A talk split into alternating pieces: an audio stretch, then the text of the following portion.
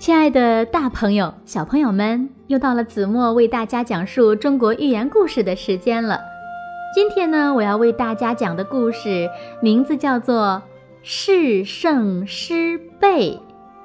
是呢，是有恃无恐的势；胜是胜利的胜；失去的失，防备的备，也就是倚仗着胜利，却失去了防备。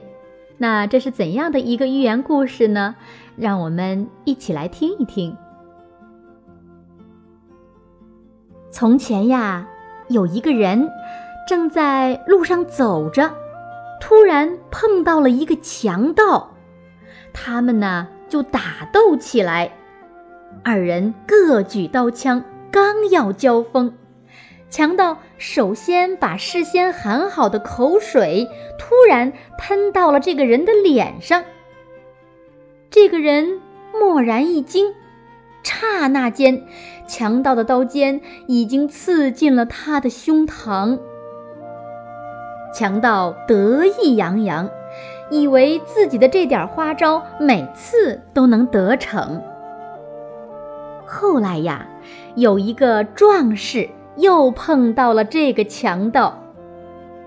壮士呢，早已经知道了强盗喷水的花招。那强盗呀，果然故伎重演。他口里的水刚喷出，壮士的长枪已经刺穿了他的脖子。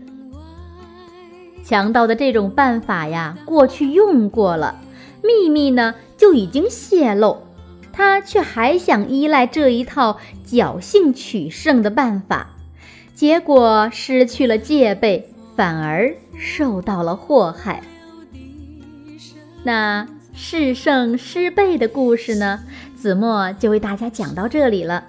在这个寓言故事中呢，强盗第一次使用喷水的手段暗算了对手，可当他故伎重演的时候，却反受其害。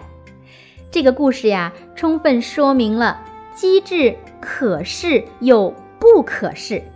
即使是再聪明的办法，如果自恃聪明，不加防备，一成不变的一用再用，最后呀，一定会导致失败的。其实我相信呢，这则寓言故事要告诉大家的道理，大家呀都非常的明白。